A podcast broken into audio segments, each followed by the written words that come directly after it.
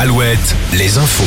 Morgane Juvin, bonjour. Bonjour Arnaud, bonjour à tous. Le FC Nantes humilié hier en finale de Coupe de France.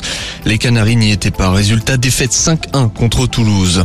Le Parisien a dressé hier un palmarès des villes françaises de plus de 20 000 habitants les plus écolos. Le Grand Ouest fait office de bon élève. Bordeaux arrive en tête devant Rennes. Nantes se classe 4e, Angers 7e et Vannes 9e. Le Parisien a établi ce classement grâce à 22 critères répartis en trois axes, l'habitat, l'environnement et les bonnes pratiques. Le classement complet est à retrouver sur alouette.fr et sur l'appli Alouette. Un accident mortel hier en fin de journée à Vannes. Un jeune homme de 24 ans est tombé du troisième étage d'un immeuble dans le nord de la ville. Les causes de cette chute restent pour le moment inconnues. Les secours n'ont rien pu faire. Alouette, sport. Ils ont de quoi être déçus. Porté par 50 000 supporters jaunes et verts, le FC Nantes s'est lourdement incliné hier en finale de Coupe de France face à Toulouse. Je rappelle le score 5-1. Le champion en titre a montré un visage dépassé.